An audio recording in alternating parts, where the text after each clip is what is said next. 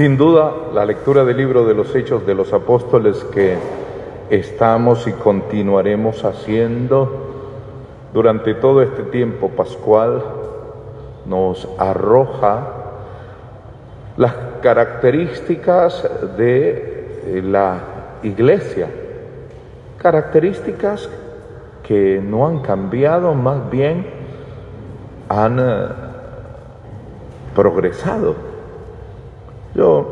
En estas misas de diario, a las que no vienen ustedes, ¿verdad?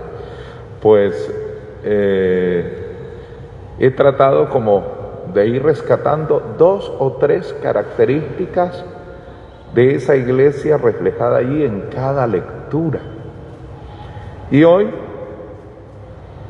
aparece una característica hermosa y es la de una iglesia que acoge a los conversos. Pablo, como todos lo sabemos y lo acabamos de escuchar,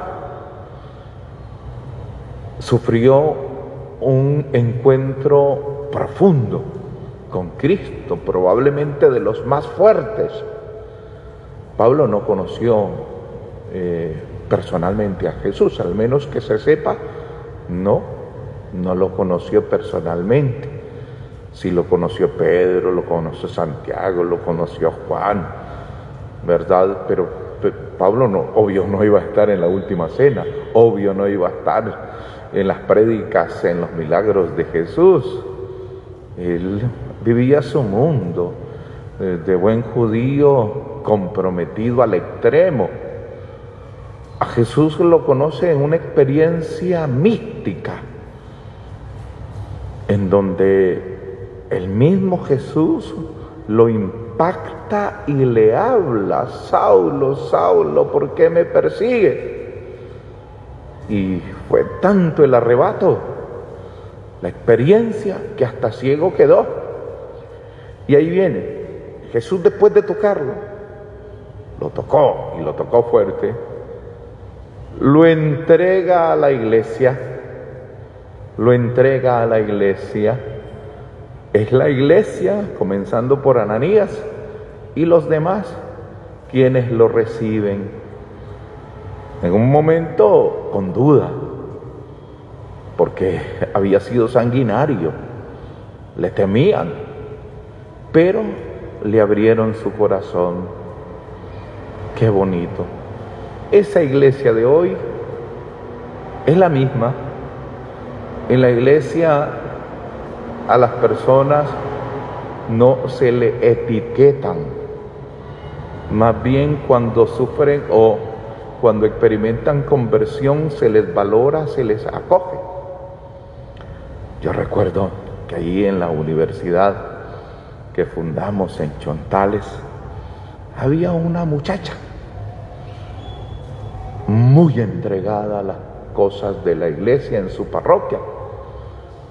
Era admirable cómo se entregó a las cosas de la iglesia.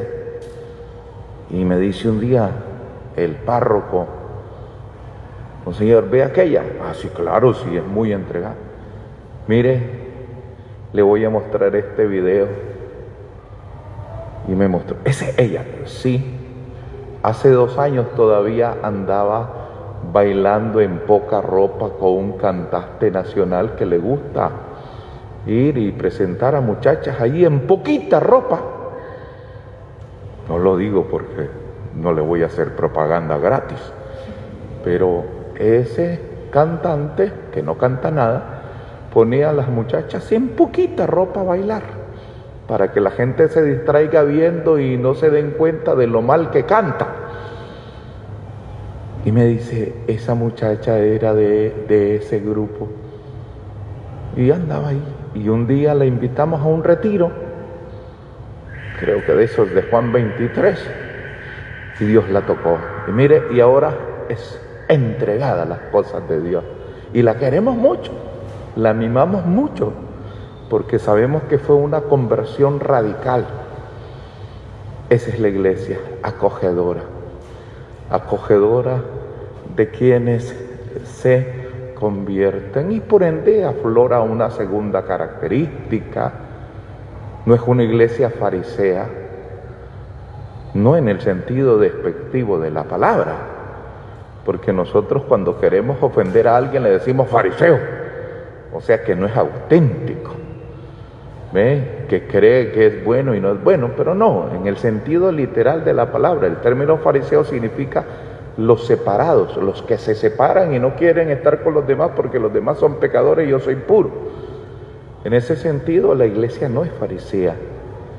Ella sí se mete, se mete entre lo peor. Es una característica hermosa de la iglesia.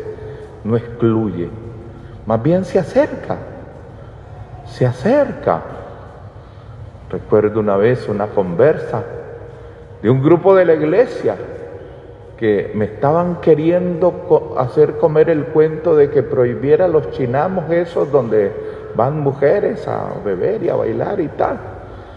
Y yo les di la vuelta a la tortilla. Mejor vamos y llevémosle de comer. Que vean el amor de la iglesia con ella. Que no la juzga, sino que las atrae. Una hermosa característica de la iglesia que no excluye, más bien acoge. Vamos a pedir pues para que esta iglesia joven fortalezca esas lindas características de nuestra iglesia, que acoge al converso y se acerca al pecador. Amén.